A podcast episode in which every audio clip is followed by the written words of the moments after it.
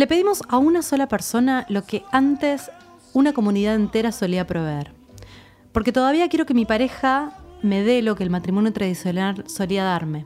Una relación comprometida, soporte económico, compañerismo, respeto social, hijos, pero también quiero que sea mi mejor amigo, mi confidente, mi amante, quiero que sea intelectualmente interesante, el mejor padre, la persona que me inspira.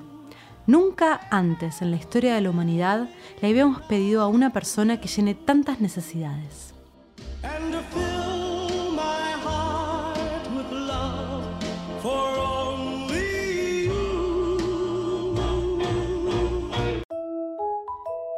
Concha. Bienvenidos a Concha. Hoy, Concha monógama. Bueno, este es un fragmento de una charla TED que da una especialista en relaciones que se llama Esther Perel. Se los recomiendo. Que eh, ella es psicoanalista, ¿no? Ella es Sí, no sé si es psicoanalista, pero sí es, terapeuta especializada en relaciones de pareja. Tiene una charla TED muy interesante que creo que se llama eh, Why Do We Cheat o ¿Por qué engañamos? Búsquenla. Hmm. Ese es un pedacito, un fragmento y tiene que ver con lo que vamos a hablar hoy, que es la pareja monógama o no, entre signos de pregunta. ¿Por qué somos monógamos la mayoría? Cuando en realidad casi nadie puede soportarlo. Esa es, la, esa es la pregunta. ¿Por qué nos imponemos a nosotros mismos algo que es insoportable? Porque nadie no tiene ganas en algún momento de una relación de hasta que la muerte los separe, estoy haciendo comillas en el aire, este, de estar con otra persona. El punto es que hay gente que lo soporta. Digo, vos dijiste insoportable, hay gente que se somete a ese formato y lo sostiene. ¿Por qué sostenemos eso cuando en realidad está ahí la posibilidad de, si tenés ganas, de hacer eso que de lo que tenés ganas y qué es lo que te lo impide. Digo, esa es la pregunta de monógama. ¿Por qué lo estamos haciendo si en realidad muchas veces queremos hacer otra cosa? ¿Qué es lo que mm. nos Pero eh, creo que no, no, en ese formato? No, no, sé si estamos totalmente conscientes del deseo, ¿no? De estás con alguien eh, la monogamia entra como una regla que tenemos instalada internamente, entonces cualquier eh, deseo es una transgresión y creo que muchos ni se lo plantean. Para mí somos conscientes del deseo, pero lo reprimimos, como bueno, pero no, no. no, se, puede. Sí, me dan ganas de estar con fulanito, pero no, no, no lo voy a hacer. Sí, pero hice un acuerdo, ¿no? También como un contrato de que eso no iba a mm. suceder. Mm. Sí, pero la pregunta es por, es por qué, ¿no? O sea, ¿por qué voy a dejar de hacer algo que me dan ganas de hacer? Claro. Silencio.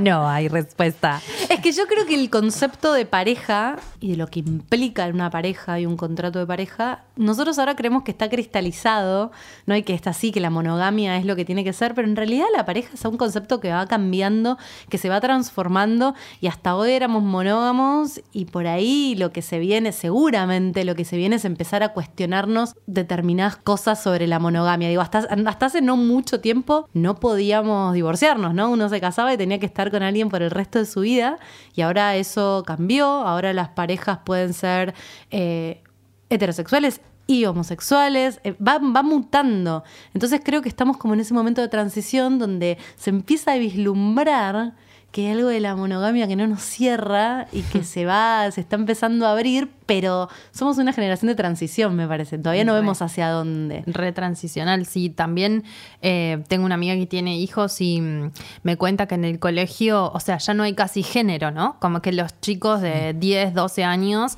se besan con otros chicos y también con las chicas, como una cosa de que no está este como de este es gay y este no es gay. Es como una bola de sexualidad donde todos experimentan todo y son de humanidad, ¿no? Imagínate mi hija que tiene un año y medio, ¿qué va a pasar? O sea, me va a partir la cabeza cuando tenga 12 y esté experimentando su sexualidad. Porque todo está yendo a una velocidad tan arrolladora que cuando llegue ese momento no, se me puede ocurrir cómo va a ser em, lo que ella va a estar experimentando sexualmente. Yo voy a tratar de estar lo más abierta y disponible posible para acompañarla, pero me parece que es un paradigma que no tiene nada que ver con lo que nosotros estamos viviendo hoy o lo que, y mucho menos con lo que nos enseñaron. Es que creo que por eso somos una generación de transición, nosotras que tenemos, ¿no? Treinta y pico, hmm. entre nuestros padres que venían como de, para mí, reglas un poco más... Eh, Duras. estrictas, duras, donde por ahí, me acuerdo yo que era chica y iba a un colegio católico, ya lo conté mucho, ¿no? Esto evidentemente, está bien, es evidentemente es algo que me traumó, Eh, pero yo era la que, la hija, la hija de padres separados, era un poco una vergüenza, yo siento que había como, viste, éramos muy pocas, no había casi hijas de padres separados, hoy es medio la regla. Bueno, pero retomando eso, y cuando hablábamos de monogamia este, versus infidelidad, monogamia encadenada, este, el, concepto de estar en una relación monógama y después estar con una mujer, por ejemplo, un hombre que está con una mujer y después se divorcia, después con otra, después se divorcia, después con otra, después se divorcia, y tiene hijos con todas las mujeres diferentes. ¿Eso es ser monógamo? Bueno, da- en, eh, hay un documental en Netflix que también muy recomendado. eh, hay una serie de mini documentales que duran 15-20 minutos que se llama En pocas palabras. Y hay un capítulo es- específico sobre monogamia y un, un comunicador que se llama Dan Savage, que también se los recomendamos mucho. Tiene un podcast y tiene varios videos en, YouTube, lo pueden buscar. Él eh, aparece ahí en el programa y dice, con mi marido somos, porque él es gay, dice, con mi marido somos monogamish. Que es un término que entiendo que significa que son monógamos, pero se dan sus libertades. Ponele. Estamos juntos. Ponele que monógamos. Mo- Monogamish, dicen. Estamos juntos hace 24 años. Cuando lo digo, mucha gente me dice, yo nunca podría hacer lo que ustedes hacen, porque valoro demasiado el compromiso y la fidelidad. Mis tres, mis tres matrimonios fueron monógamos. Entonces él dice, lo que eso me dice es que esa gente está más comprometida con la, con la monogamia que con la gente con la que tuvo esas relaciones. Sí, hay algo de empecinarnos Hola. en meter lo- los vínculos en formatos como que, que te hacen también quedarte como, recién pensaba, es como firmar un contrato de que voy a ser así para toda la vida, yo incluso, al margen del, del- de la fidelidad. Es como no abrirte en ese vínculo a, a querer otras cosas. ¿Y ¿Qué pasa con acompañarte en esa también? A, me interesa explorar esto, como, ¿por qué, no, ¿por qué no puedo hacerlo con vos? Porque firmamos un contrato que dice quién, cómo tiene que ser, ¿por qué no lo podemos definir nosotros ahora? Lo que pasa es que imagínate, nosotras desde chiquita, o sea, me, me pongo en mi lugar, pero calculo que a todas nos habrá pasado alguna vez de estar en una relación con alguien y decir, bueno, pero ¿qué somos? ¿Entendés? Sí. ¿Somos novios, no somos novios? Eh, ¿Estamos casados, no estamos casados? Como que uno ti- por, por algún motivo, Claro. porque nos enseñaron que es necesario, es ponerle un rótulo y saber si Sí, es porque un el otro te un pregunta también, ¿no?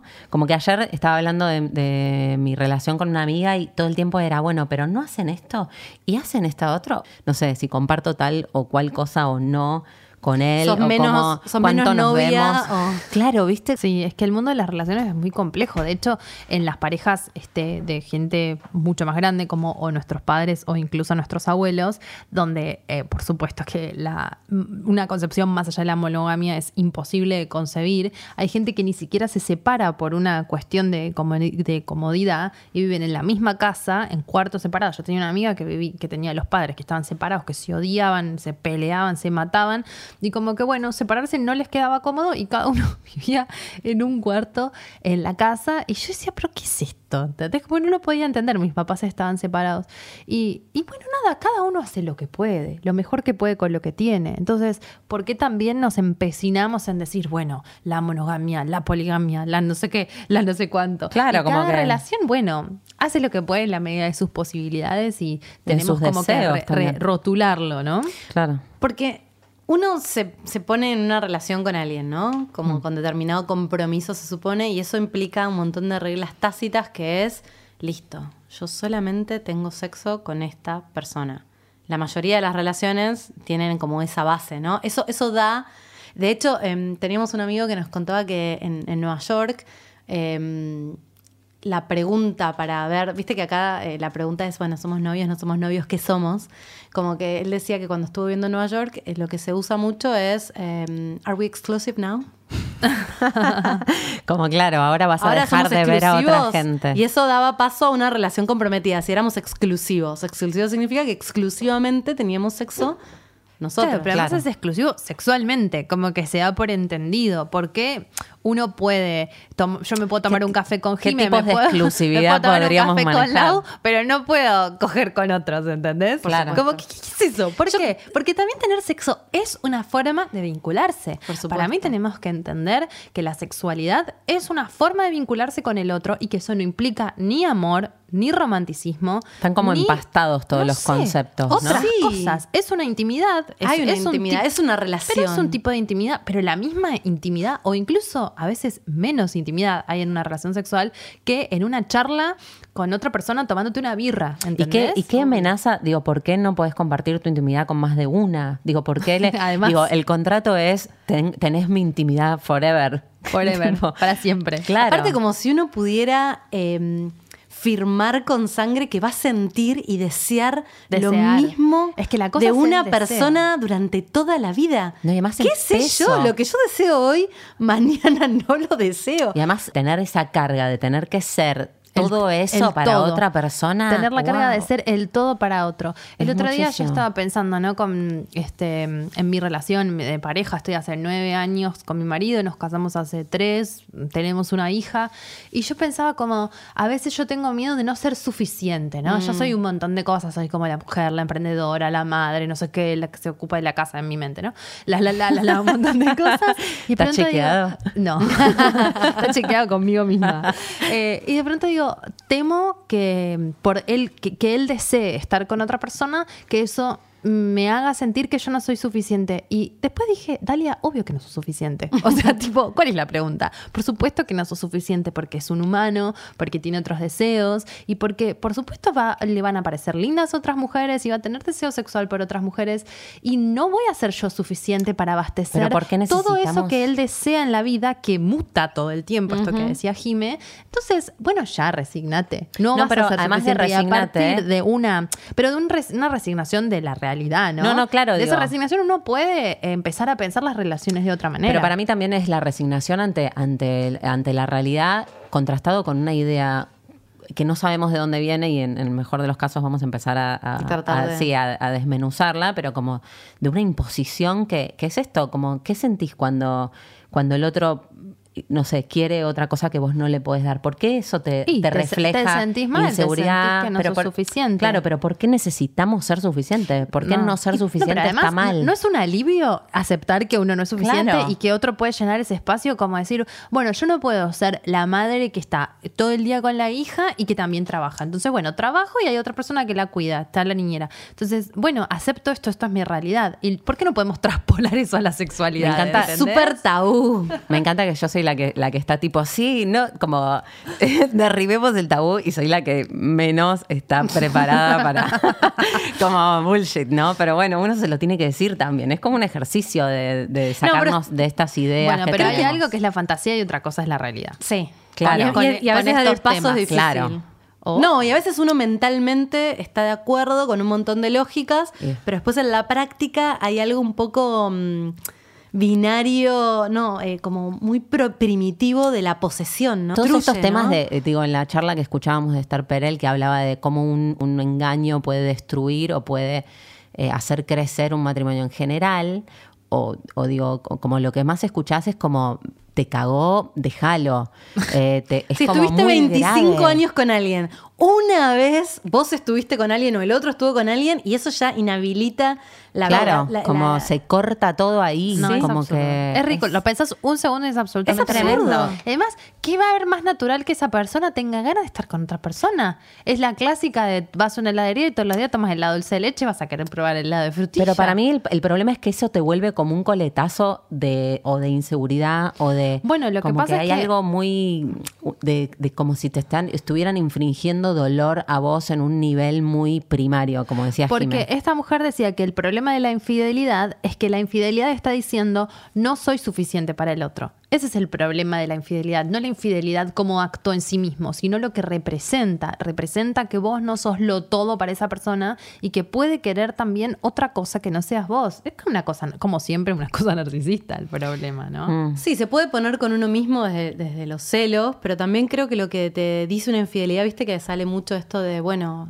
ya estaba mal, ¿viste? Como si la pareja no fuera suficiente tampoco. El- el- lo que tenés con esa otra persona no es lo suficientemente fuerte, no es lo suficientemente bueno. Porque si fueran el uno para el otro, entonces no tendrías necesidad o no te gustaría nadie más. Como No. ese mito de que cuando encontrás tu media naranja, entonces ya nadie te va Pero a yo, gustar. yo digo, digo algo que estábamos hablando recién antes de entrar mientras esperábamos este, nuestra, nuestro turno para venir a sentarnos a, a hablar lo mismo que estábamos hablando en la puerta, pero con Y el en el bar y en la semana. por texto en nuestras vidas. Eh, como, ¿qué diferencia hay entre la pareja y la amistad? ¿Por qué podemos tener muchos amigos y no podemos tener muchos novios? Bueno, hay gente que dice que esto se remonta. Sí. eh, porque, bueno, hay gente que dice, digo, voy a, voy a Bueno, citar pero, mi fuente. claro, ¿no? por- por- pero sí, por, por el sexo y por qué, por esto que, que- que estábamos observando y pensando y, y- y viendo, que tiene que ver con la paternidad. Exacto, iba a decir eso. Eh, hay, este, hay, La ma paternidad. La ma paternidad. Eh, hay estudios que no sé de quién, de dónde. la Universidad de la Cambridge. Sarasa. No, que dice que el humano como existe ahora en la actualidad existió desde hace 300.000 años. Y que solamente ahora, hace muy pocos, un- unos miles de años, que se instaló esta cuestión de eh, la pareja exclusiva.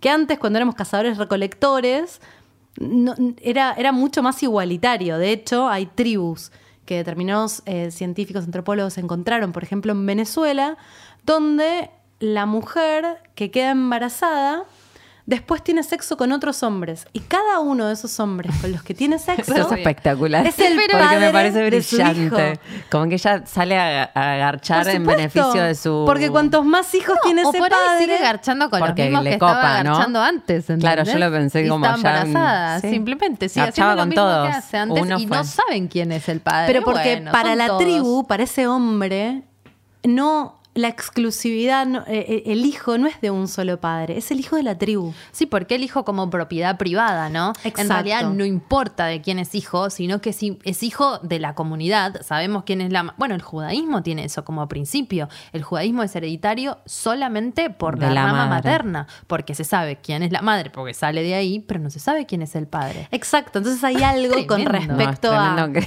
como- Que si no, vos- no el es mío, no es mío. Como que todos levantan las manos. El judaísmo como- te deshereda. te tipo, deshereda, no te permite que ahí. la rama masculina sea la que genera la descendencia de lo que, o sea, como la exclusividad de la, de la, de la raza, por decir de alguna manera, solo por parte de madre. Eso es tremendo. Y bueno, pero hay porque algo- ya el judaísmo en sí mismo está aceptando que somos todos cornudos. ¿Vos te das cuenta?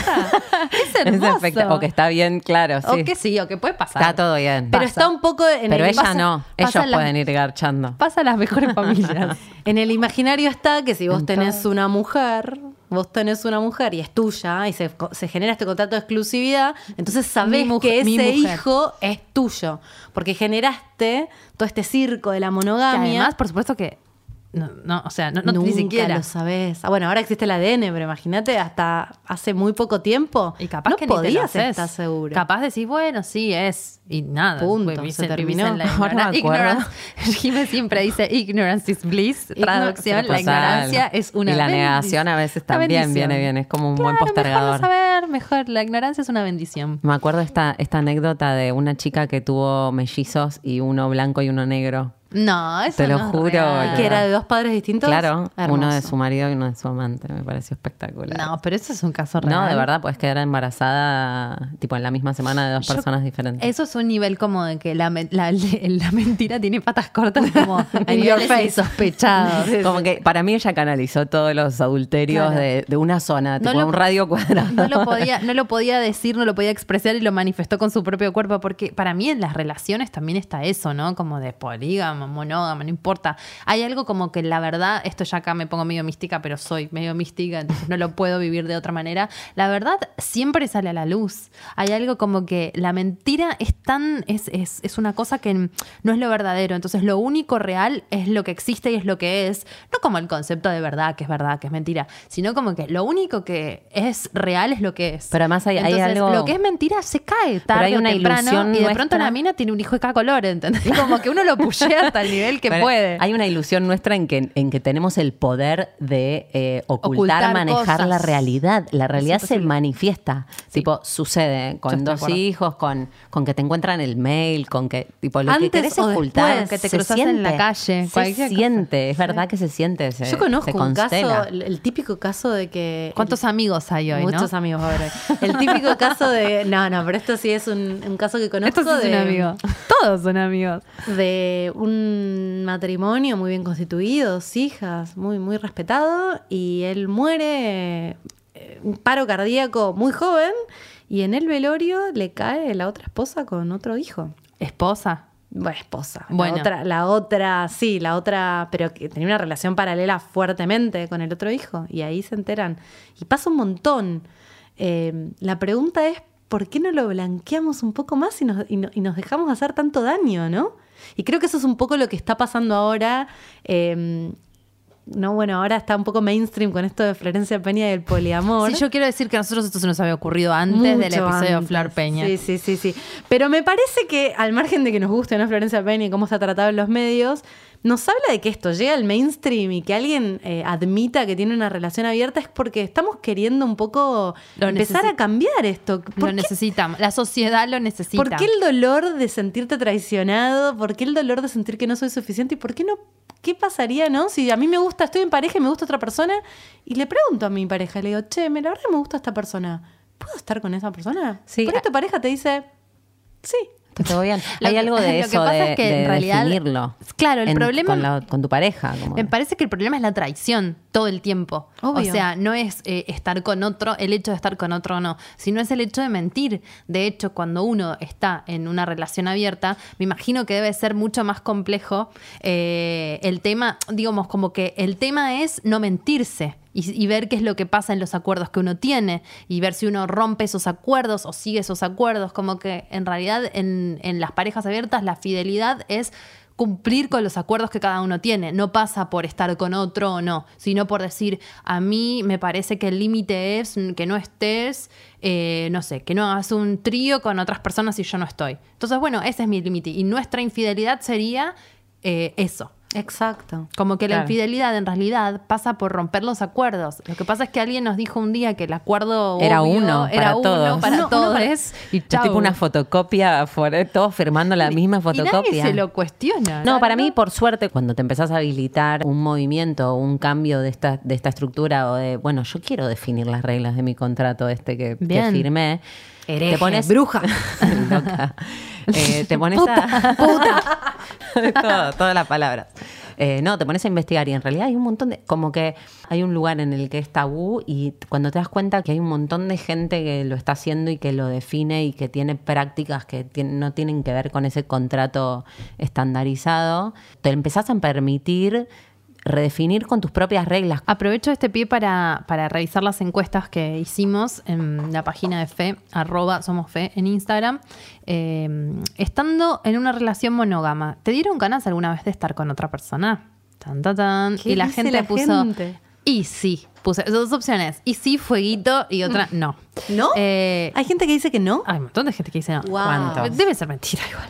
Eh, y sí dijeron el 76% y no el 24%. Pero bueno, después hay que ver, ¿no? Hace cuánto están, si es verdad, si no es y verdad. sí, el 74%. 76% dijo que sí y el 24% dijo que no.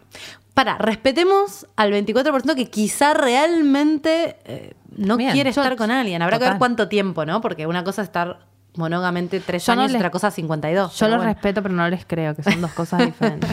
este, lo hiciste, preguntamos después. Y justamente exa- casi exactamente al revés.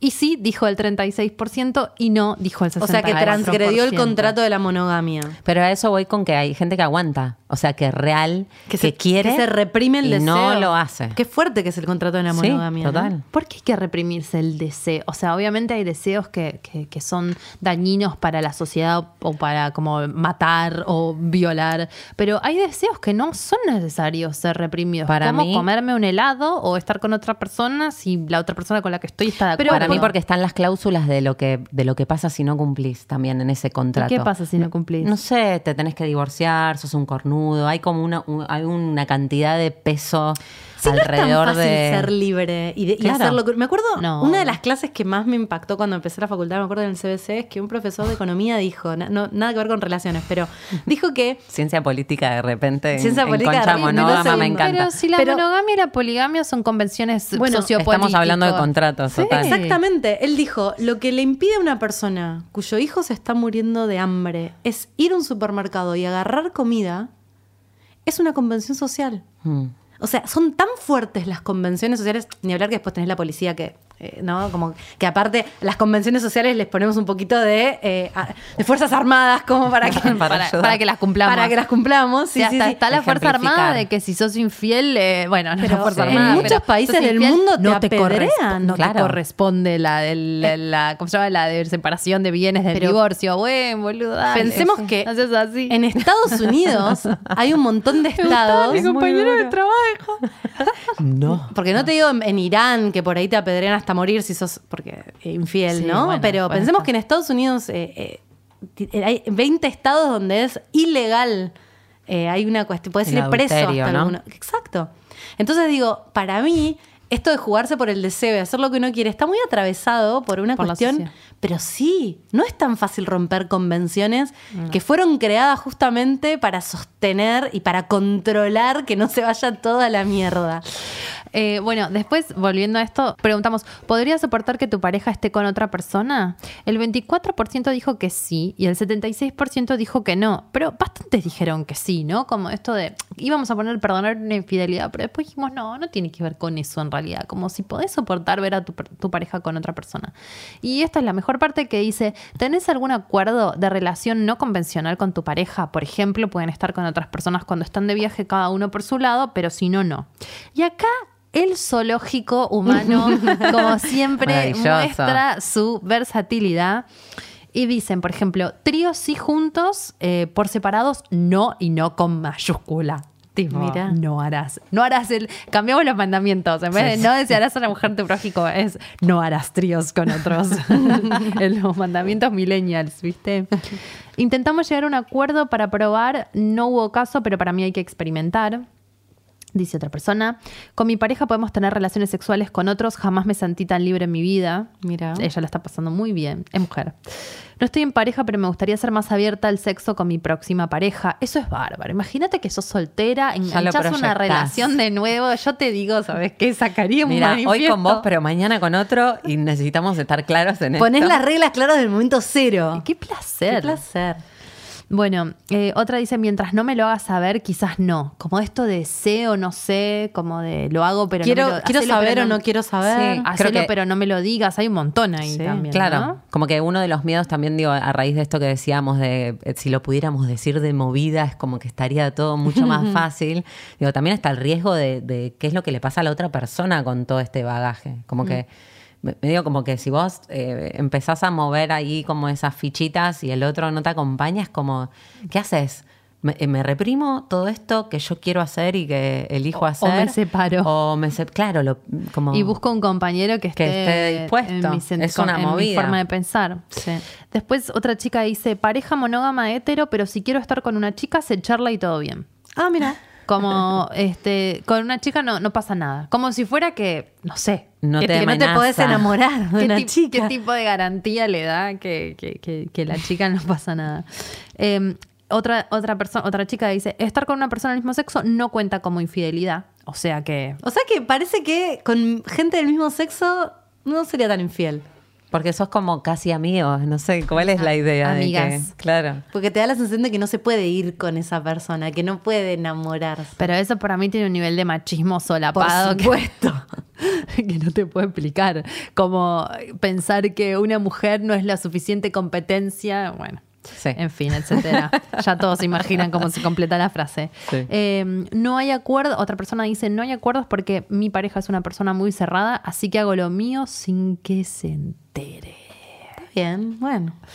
Bueno, Que hay de esa es otra. también como motor, Entonces, ¿no? Viste que no era. Pero vos no accedes. Entonces el otro... eh, Pero no era o reprimirse o dejarlo. En el medio también Eh. está el camino de la fidelidad, de la no, infidelidad. La infidelidad es lo peor. Sí, es un horror. también. Me parece un horror. Me bueno, pero que no hay, gente a la que le labura el coco también eso. Hay es como un motor. toda la humanidad, explícame si está el dicho ese que dice que de los cuernos y la muerte no se, no se salva nadie.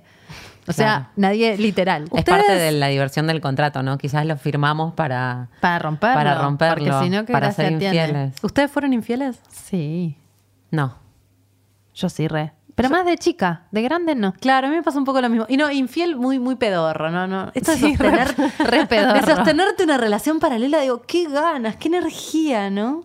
Sí. una relación. Pero por supuesto. No, yo- Bueno, no, porque hay- no. hay- Yo digo, nunca fui esto- fiel esto que con nos una cuesta- relación. pa- para tener relación paralela, prefiero no tenerla. Cuando, cuando hablábamos de. Qué fiaca. Qué fiaca lo institucionalizado que estás que pero para garchar con otro encima tenés que ser, tiene que ser tu otro novio, tu otra mujer, tu Claro, otro marido. digo, como que, que Tu otro veníamos, todo, veníamos hablando claro. del tema y, y como que nos costaba em- empezar a hablar de todo lo que se dice de, de esta apertura, ¿no? El poliamor, la poligamia, como que la infidelidad, el engaño, el amor libre, tengo... Hay muchos conceptos. Hay muchos además. conceptos, claro, muchas como formas mucho de... funda- como el feminismo, mucho fundamental, fundamentalismo del concepto, como que no le vayas a decir poliamor A un algo polígamo. que, sí, que Uh. se pudre, que ahora vamos a hablar un poco de eso porque también está interesante. Bueno, otra, eh, sigo, ¿no? Pues esto está, está Sí, buenísimo, me me encanta, lo que la gente piensa. Cada uno puede estar con quien quiera, dice otra chica. Lo ideal sería no enterarse si se, si se hace que se haga bien, este, que, perdón, lo ideal sería no enterarse si se hace que se haga bien, ojos que no ven, corazón que no siente. Eh, Como un, un ex jefe mío que decía eh, con, ¿cómo es que decía? Con, con altura hay que hacerlo. Como no seas grasa, si, si lo haces, Oh, hacelo bien. Con altura. Me encanta de sí. esos que, que se piensan caballeros, ¿no? Como que hay algo re noble. En que- en hacerlo- Yo la hacerlo cago, bien. pero la cago bien. What the fuck? Eh, no, digamos, no, no tengo un acuerdo con mi pareja, pero creo que está confuso el tema amor es el amor, el sexo es para disfrutar el cuerpo. Eso es, es interesante. Otro que dice, me encanta esto, cuando estamos de fiesta nos gusta compartirnos y la pasamos bárbaro. Como tipo, bueno, sí pinta, pinta. ¿No? Se pinta partusa, se pinta orgía, está todo Sí, bien. pinta, pinta. Este, mm, estuve en una relación abierta de común, de común acuerdo. Fidelidad es una palabra nomás. Estoy con alguien casado sin ningún acuerdo de compromiso emocional. Chan. Este, ¿qué otra cosa? Con mi pareja tenemos el acuerdo de poder pedir una noche de amantes por semana. Ah, capos. Los van viernes. fuerte. Es bárbaro. Pero ¿y qué yo si tuviera ese acuerdo, los dos nos iríamos al mismo tiempo, para no quedarme troquelando en mi casa. Claro. Tipo jueves, no sé, pinta y cada uno se va por su lado. es Después día me contás. libre. Es medio como muy organizado, ¿no? Bueno, pero yo soy muy organizada. No, no, pero digo como esta pareja de que debe, debe ser los Una vez viernes. por semana. Claro. Aparte, para que lo- estás durante toda la semana laburando el. Tinder, ¿no? Como acá. Imagínate producir una persona por que producir una persona por semana. Es un montón. Yo en una me parece que le miento y me voy solo a un spa. digo, sí, sí, no sabes lo que garché. ¿Sabes qué cambio mi vida? Eh, con mi pareja estábamos hablando también, con mi marido en realidad, este, de, unos, de un amigo que, que la mujer tiene un trabajo que le que la- ella tiene que estar 48 horas fuera de la casa. Y él está solo, solo literalmente. Tienen un hijo y él, este, el hijo se queda con la abuela y él está 48 horas solo. Y hablábamos con, con mi marido como de, uy, wow, puede estar con otras personas, no sé qué. Y nos miramos y digo, ¿sabes qué? Si yo llego a tener 48 horas sola, lo que haría sería depilarme, dormir, mirar Netflix, comer. Ni en pedo me lo gastaría en garchar con alguien, ¿entendés? Como que cero, cero. Entonces hay un poco de eso también, como Sí, que sí. parece que eso es la panacea y después no. Claro, pero porque es, es la rigidez del contrato lo que hace que el escape o el, o el tipo, el, el tirito ahí por fuera de lo que debería sea más como sabroso, deseable o... Y bueno, eh, por último, dice otra chica, mi ex pidió que esté con otros mientras él mira. No quise y no lo entendió. Insistió tanto que me terminé separando. Porque hay Wow. mucho de la pareja abierta, la poligamia, o el compartir, o el sexo en grupo, que, el, que uno quiere, el otro no, y lo lleva al otro hasta una situación donde se rompe, ¿no? Claro, si no te encontrás en eso, también decíamos como que, hay- que hay de, de esa pareja en la que vos no podés explorar eso que tenés ganas de explorar y, y, y si, si tu pareja impone una condición que hace que vos te reprimas, ¿qué pasa? Como, ¿Qué pasa con eso? Como que tengo que dejar de, perseguir este deseo porque tenemos un acuerdo que, y si a mí no me cierra ese acuerdo ya, como no puedo mutar, como difícil, como que podés desencontrarte ahí. Eh, sí, porque al contrario de lo que decían los Beatles, que me caen bárbaro y que en- entré a mi casamiento con una canción de los Beatles, este, no es cierto que todo lo que necesitas es amor. O sea, bueno, en la vida por ahí sí, pero no en las relaciones. Con el amor no alcanza solamente, porque puedes amar, pero tener distintos conceptos de vivir la vida o distintas formas de vivir la vida y, y, y eso puede separarte. O sea, el amor es condición necesaria, pero no suficiente. Bueno, está muy bien. La politóloga hoy Máxima. está- Sí, se sí, con como- propiedad. Yo- ese trajecito le queda. Esos zapatos. Esos zapatos estiletos. Estiletas le queda que muy bien, hoy. doctora. Gracias. ¿Es doctora la politóloga? o No, qué es licenciada. Es licenciada. Dígame, licenciada.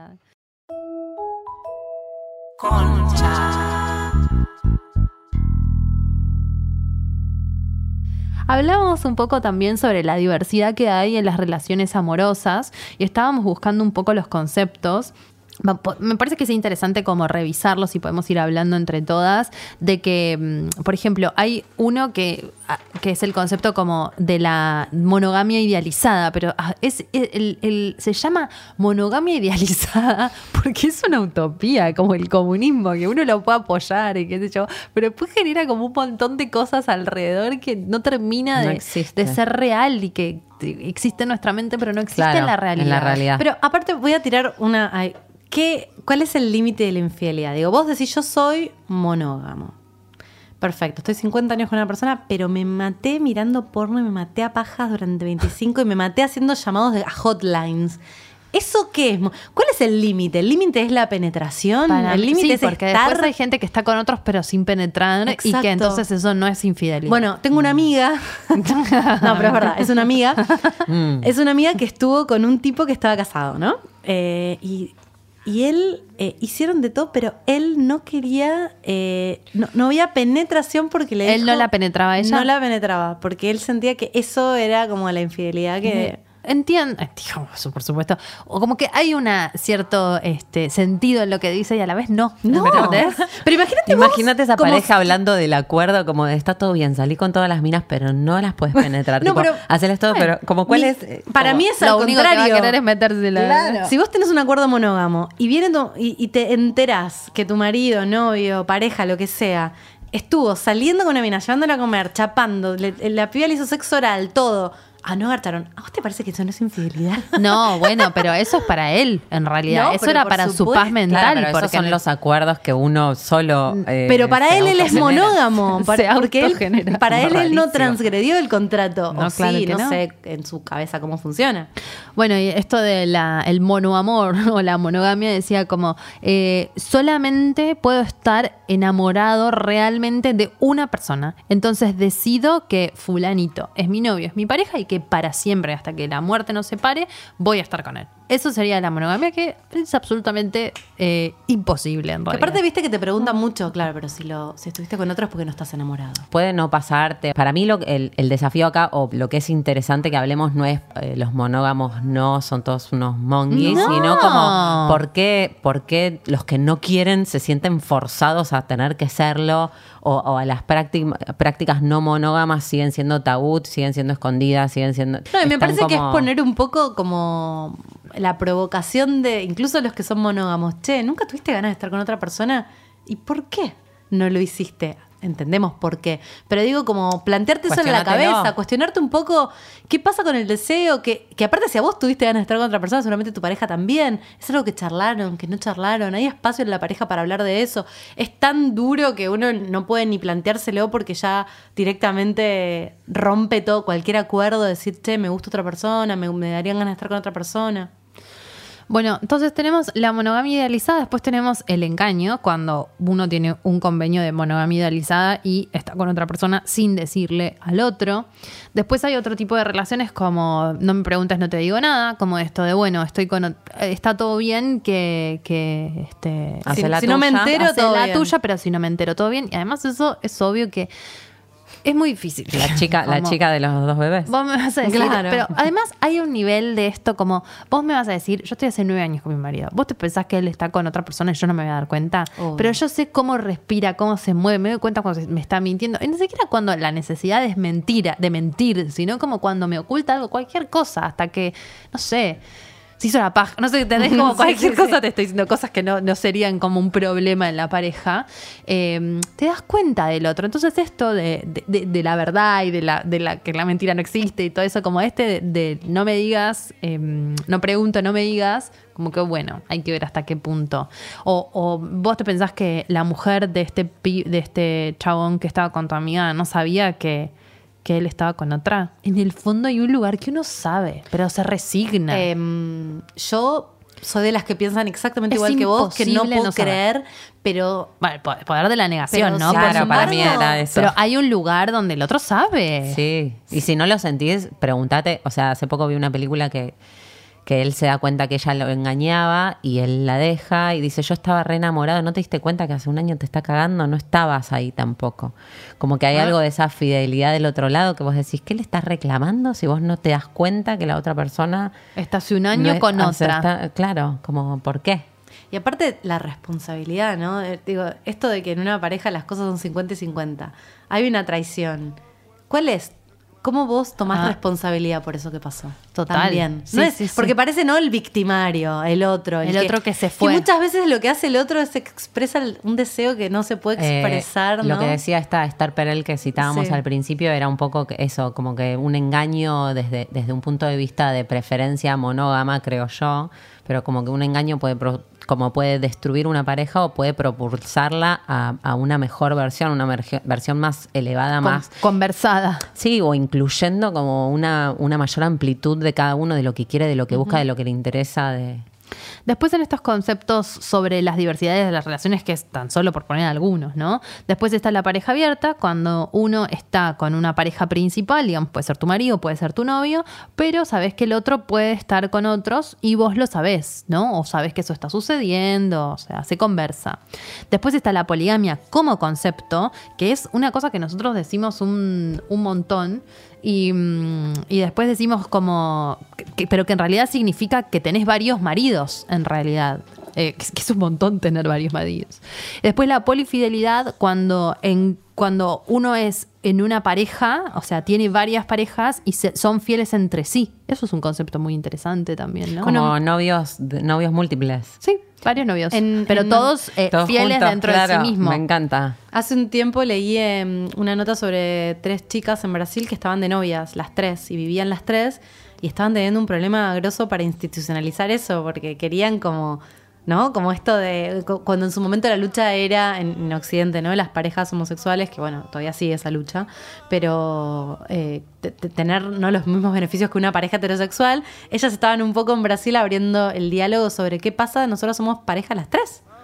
Somos trío. Sí, sí, un trío. se explota la, cabe- la Y te cabeza. de- explota un poco la cabeza, sí. Y después, las otras dos más interesantes que para mí son el, el, solo, el solo poliamoroso, que el otro día hablaba con una chica que, que está en una mm, este, anarquía relacional, que ahora vamos a hablar de eso, pero me contó este concepto del solo poliamoroso, en el que este, vos tenés, por ejemplo, eh, dos parejas, ¿no? Dos compañeros o dos novios, pero no te querés ni mudar con ninguno, ni casar con ninguno, como que tu, tu prioridad sos vos, ese me encanta. Ay, yo si me muero, Dalia, reencarna en un solo poliamoroso. No, pará, Eh, eh, Ahora vos decís, mi amor, no sé. no, no, a mí me gusta estar en mi casa Bueno, por y, convivir querés, con él. querés. Pero, pero eh, creo que como en mi evolución, ¿entendés? Claro. Es lo que le decías a tu hija. Sí, es lo Ay. Te deseo que seas Bueno. solo que sea poliamorosa. solo poliamorosa. Igual, bueno, no sé, yo soy muy libriana, ascendente en cáncer para, para ser solo poliamorosa, pero, pero en el que el, en el solo poliamoroso uno es su prioridad. Y no hay este, nada más importante que uno. Entonces uno tiene novios, pero bueno, vive sos fiel a vos solo, mismo. te sos fiel a vos mismo y a tus propios deseos. Entonces tenés una autonomía enorme y un montón de espacio para vos mismo.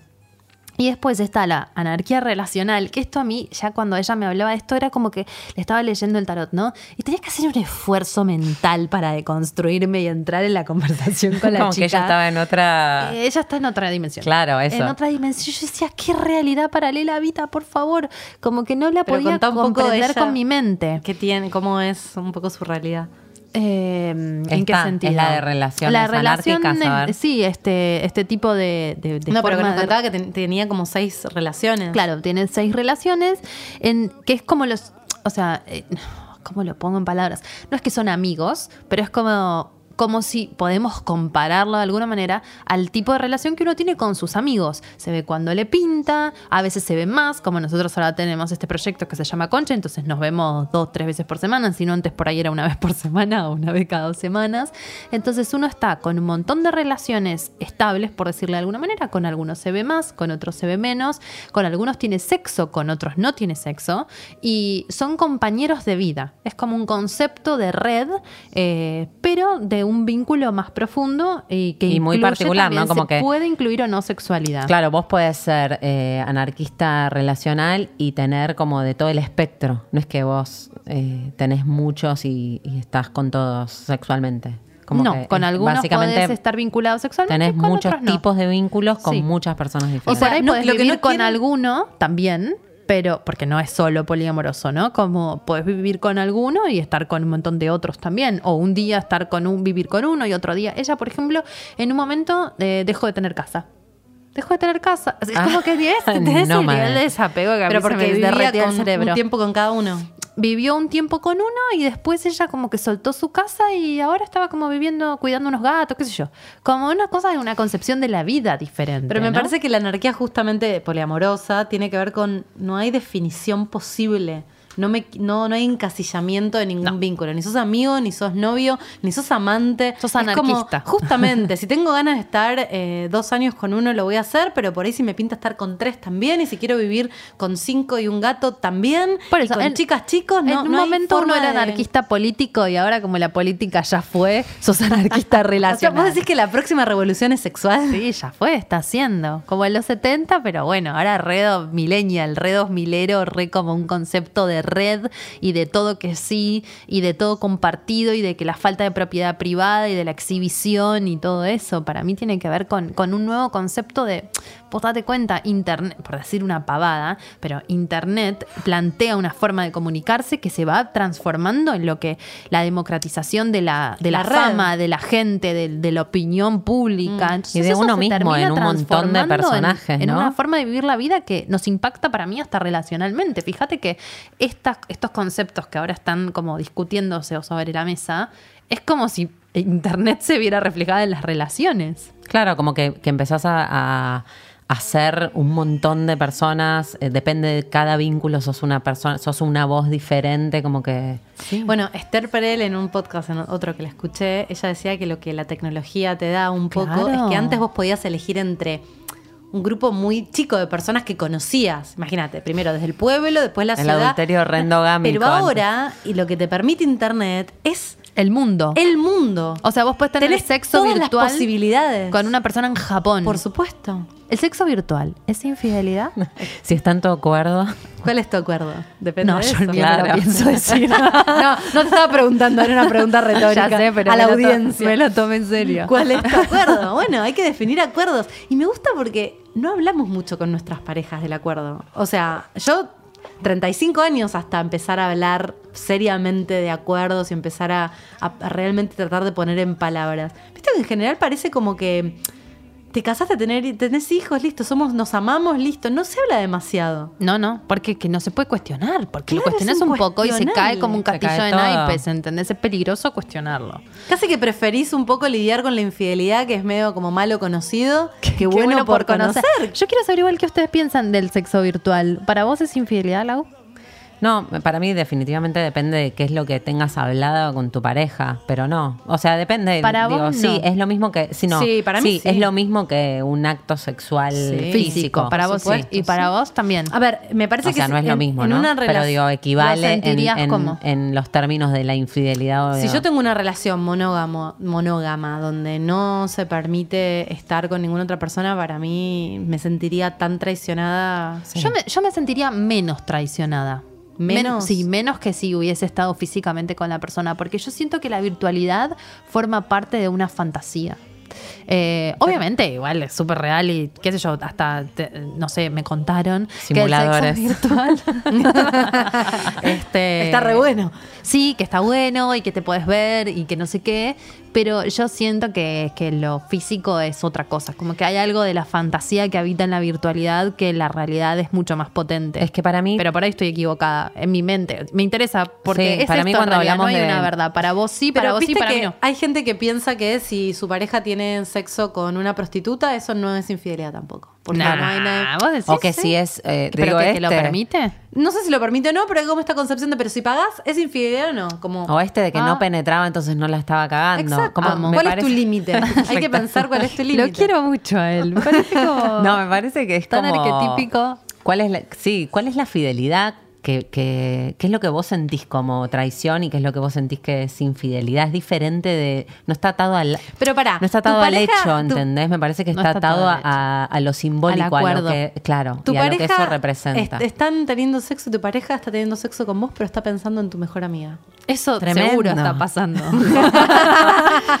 A mí- pero a mí me Sobre todo después que- de que ustedes vinieran las dos a cenar a mi casa. Pero pará, Espectacular. No, no, es que, es que es muy cierto, es muy loco. Yo el otro día vi una película en la que básicamente pasaba esto. El chabón se calentaba con la amiga y, y estaban en una relación abierta y se trataba de eso la película. Y el pibe se recalentaba y ella le dijo con mi amiga no. Eso Y hubo- fue el- y ahí fue y estuvo con la amiga. No, pero como que hubo así como había como approach y, y básicamente a ella le partió el corazón una conversación que él tuvo con la amiga, no pasó nada, pero la conversación con la amiga fue la peor infidelidad de todas. es que para mí Solo sí, la ¿eh? conversación. Solo la conversación. Yo creo que prefiero que esté en una orgía desaforada de drogas, alcohol y, y cualquier cosa antes que esté con una amiga mía. Total. Eso me parecería una traición tremenda. No, incluso con alguien que, se- que sabes que le gusta mucho. Digo, me, me parece, me, me resulta re importante como ser muy honesta. Carolina Pelleriti. A mi Está novio fuerte le vuelve loco, claro, y vimos una foto recién de, le vuelve loco Carolina Pelleriti. quién? A mi novio. Ah. Y vimos eh, una foto recién de ella muy potra, que no sé cuántos años tiene, pero re potra, Montón. y dije, la odio. Como inmediatamente, como... Y yo te dije, no la odies, amala. Veníamos a hablar, a hablar de los permitidos y me viene como toda la, la inseguridad y la sensación Como que si de estás con alguien que no, que no está tan bueno, que no te pare, que no te gusta tanto, todo bien. Ahora, si estás con la- el objeto de tu deseo, se Claro, si todo. sabes lo que mueve en esa persona, eh, estar con ese otro es Lo que representa. lo que representa. wow. Che, esto me parece que da como para tres programas Mal. Sí, ¿no? Quiero en seguir. realidad yo creo que no planteamos más preguntas que Como que- todos los programas, me parece. pero este más que ninguno. encanta, ¿no? Yo sí. me voy con muchas preguntas y como pensando que en realidad eh, no hay una respuesta. Eh, como decir, bueno, esto se está planteando sobre la mesa y se está, está- se está gestando mientras lo hablamos. Y también hablábamos antes de entrar como esto de, bueno, los guardamos para después, los programas los sacamos ahora. Y esto está hablando de lo que está pasando ahora. Sí, total. Entonces es como que esto es lo que está hoy, este, ¿qué día es? 14 de octubre de 2018. Esto es lo que nos compete hoy acá. Nos a los- convoca. a, la- a la- a los argentinos, a los porteños. Hoy estamos hablando de esto. Bueno, Bueno. yo creo que cerramos. Cerramos, sí. Cerramos acá y nos veremos eh, en breve. Creo que vamos a lanzar eh, los tres primeros programas. Y bueno, habrá concha más adelante también. Mi nombre es Jimena, me pueden encontrar como arroba oujima en las redes. Yo soy Dalia, me encuentran como arroba la Dalia o a mi tienda esotérica fe arroba somos fe. Y yo soy Laura, en Instagram eh, como Laupasa con doble S. Y tenemos el Instagram de Concha, que es arroba Concha Podcast. Déjennos sus comentarios, sugerencias, mensajes lindos, ideas para próximos programas. Y vamos a estar compartiendo ahí este, todas estas refes de las que hablamos para que tengan un ancla y un lugar donde podamos ponerle imagen. Bueno, muy bien. Con chau. Concha.